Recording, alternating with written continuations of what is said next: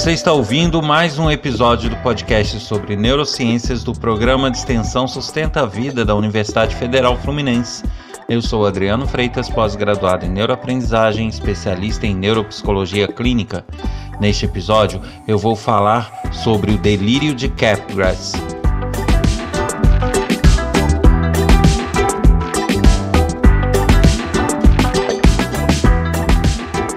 Voltando, para não perder o hábito, a convidar todos para maratonarem o podcast, esse canal, desde o início, aqueles que chegaram agora.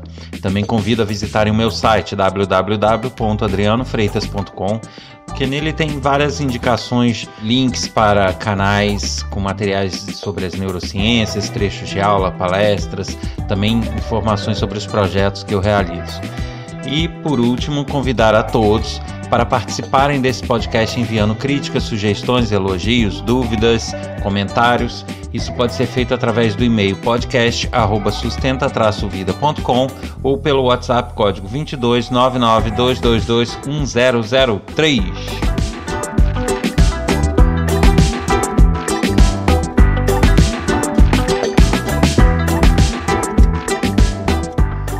1003. O assunto desta semana é o delírio de Capgras também conhecido como Síndrome de Capgras. Algumas pessoas o tratam de síndrome e outras de delírio. Mas o fato é que é uma situação bem curiosa. É, o delírio de Capgras, na verdade, ele faz com que uma pessoa deixe de reconhecer familiares, amigos, próximos, parentes e passe a achá-los como sósias, impostores, como se fossem alienígenas ou como se fossem é, bandidos que se caracterizaram igual, ou como se fossem sósias mesmo, impostores. Ele não reconhece como familiares nem como amigos, mas ele reconhece os rostos. Então não é, um, não é como o Alzheimer ou outras, outros transtornos onde a pessoa deixa de reconhecer a face, né? a prosopagnosia e outros, onde a pessoa olha e não reconhece aquele rosto ele não é familiar, não é isso. Ele reconhece, ele sabe que aquela pessoa tem o rosto da esposa, do marido, é, da mãe, do pai, do filho. Porém, ele não sente dentro dele que aquela pessoa é a pessoa real. Então ele olha para uma pessoa, reconhece essa pessoa, mas acha que ela é um impostor e geralmente atribui isso ou a um. Aí vai depender da cultura da pessoa, da, do que, que ela lida no dia a dia. Mas ela pode achar que é um bandido, um sequestrador, ela pode achar que é um alienígena, ela pode achar que é um androide, ela pode achar que é tudo, menos o familiar dela. É bastante curioso, né? E as causas ainda não estão muito claras, ainda há muitas pesquisas em andamento mas o que se percebe até agora é que isso é um problema na conexão entre duas áreas do cérebro. Uma área que reconhece os rostos e as pessoas, e outra área ligada às emoções que fazem com que a pessoa é, identifique aquelas pessoas por quem ele tem apreço, né? familiares, parentes, amigos. Então aquele calor que a gente sente, aquela é, sabe, aquele eu conheço, é minha esposa ou é meu filho, aquele sentimento que a pessoa sente, essas pessoas não sentem. É, é essa ligação, essa conexão entre uh, a identificação da pessoa e o sentir sobre essa pessoa não é feita. Então, ele, apesar de reconhecer, aquilo para ele é um reconhecimento frio que não gera sentimento e aí ele reconhece, mas ele tem a pessoa como um estranho. O cérebro, ao reconhecer e ter essa pessoa como uma estranha, acaba justificando isso, a, atribuindo isso a um sósia, um bandido, um, um alienígena ou um androide. Então é um transtorno, uma síndrome bem curiosa. E cabe aqui informar que o diagnóstico é muito complicado, pois geralmente ele é, é, é comum que as pessoas portadoras de Capgras sejam confundidas com esquizofrênicos.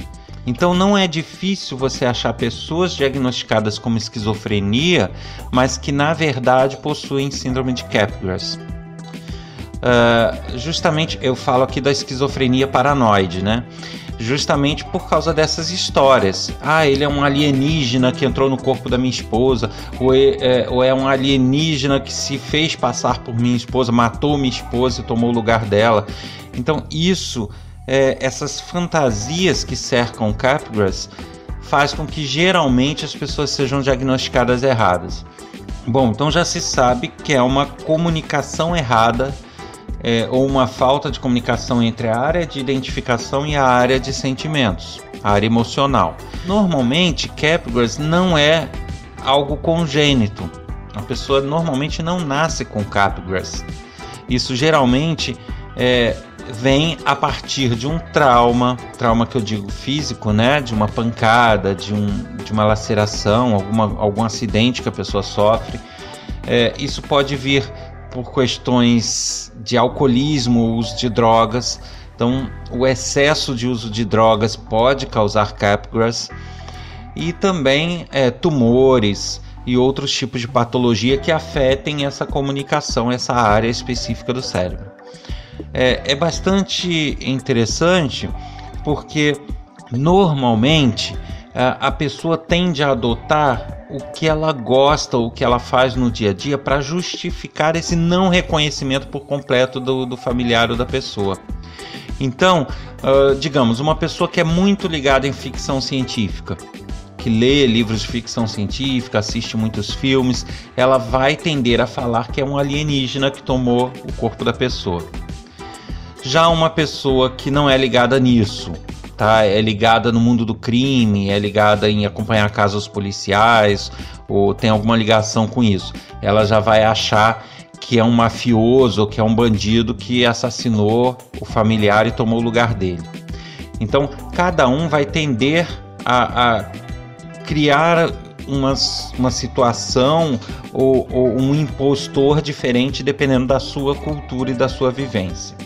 Importante observar que, que uma boa parte daqueles que possuem o delírio de Capgras, eles podem ter reações bastante violentas, justamente por achar que está na presença de um bandido, de um assassino, de um, sabe, de algo terrível para ele. E isso pode sim gerar situações complicadas, é, do tipo a pessoa espancar um familiar, ou até matar mesmo. Há vários casos de assassinato onde, na verdade, quem matou estava sob o efeito do delírio de Capgras. Ele matou a esposa achando que ele não estava matando a esposa, que ele estava matando um impostor, um androide ou, ou o que for, né? Então é, é, é algo que até para imputar culpa judicialmente é complicado, porque a pessoa está sob o efeito de um transtorno. Então é importante que sobre os menores sinais de que a pessoa não está reconhecendo a outra como familiar, como amigo, que já se corra logo para procurar auxílio, porque realmente isso pode se reverter em algo violento até. E normalmente, principalmente é, dependendo do, tipo físico, dependendo é, do dia a dia da pessoa, né? Uma pessoa que já tem um histórico ah, de, de ah, aprendeu luta, ou aprendeu tiro, ou já lida com isso. Então, ao se deparar com um impostor, que para ele é um impostor, ele pode ter reações bem violentas. O, o tratamento, na verdade, ele não existe, né? Não existe cura para o delírio de Capgras, para a síndrome de Capgras. E também não existe um tratamento assim muito eficaz, justamente porque ainda está se tentando chegar a algo muito objetivo sobre isso. Mas a princípio o tratamento ele é feito com é, medicamentos antipsicóticos, é o que se tem.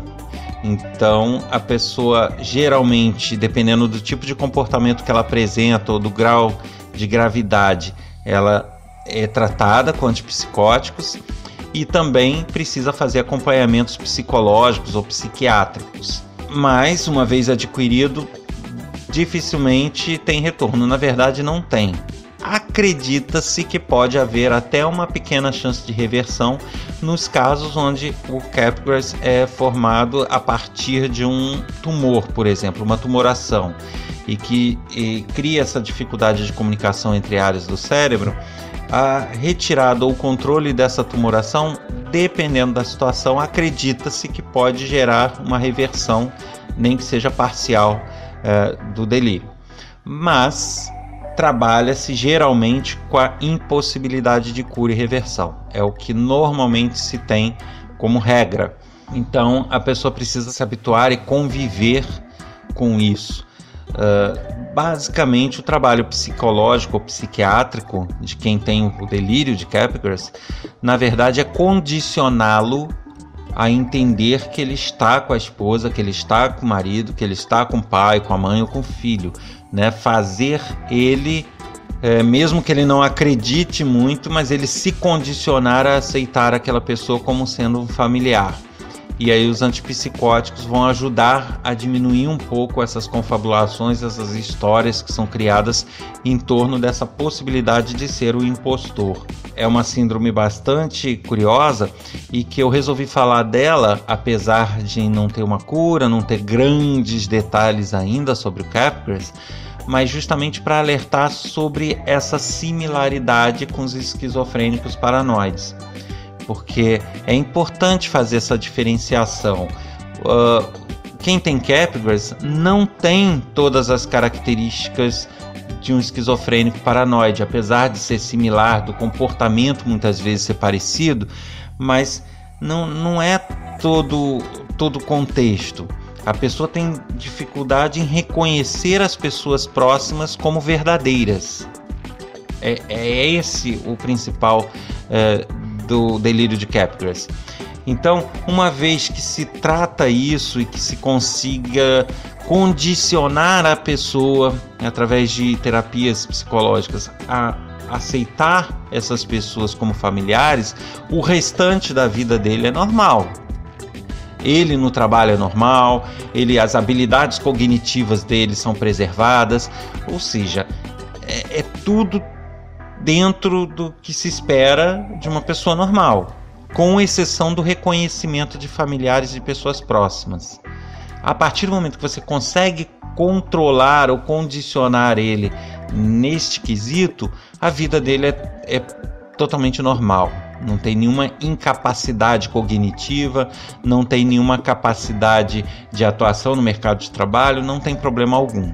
Ao contrário de esquizofrênicos paranoides, que em alguns casos é por mais que esteja controlado, nem sempre é possível que aquela pessoa tenha realmente todas as habilidades cognitivas e comportamentais preservadas.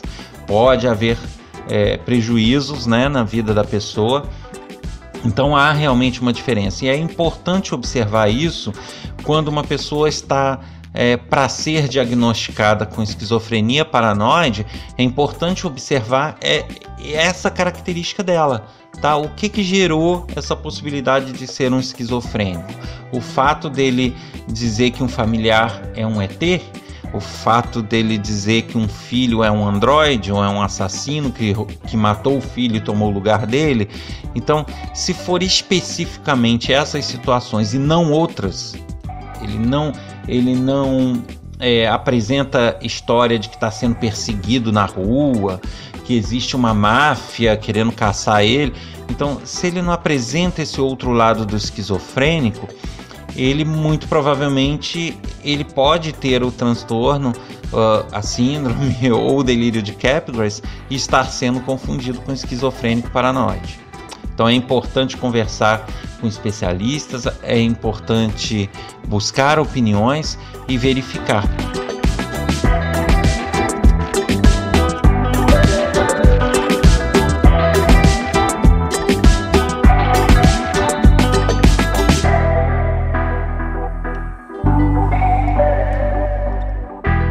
Você ouviu mais um episódio do podcast sobre neurociências do programa de extensão Sustenta a Vida da Universidade Federal Fluminense.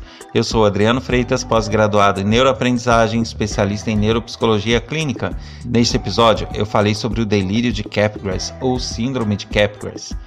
Para saber mais sobre diversos assuntos, trocar informações, dúvidas, deixar sugestões, elogios, críticas, basta enviar e-mail para podcast@sustenta-vida.com ou mensagem para o WhatsApp código 229922211003, também deixando aqui o meu endereço www.adrianofreitas.com para que tenham várias informações sobre meus projetos e sobre materiais audiovisuais que eu divulgo. Um abraço a todos e a gente se encontra novamente na próxima semana com mais um episódio. Até lá!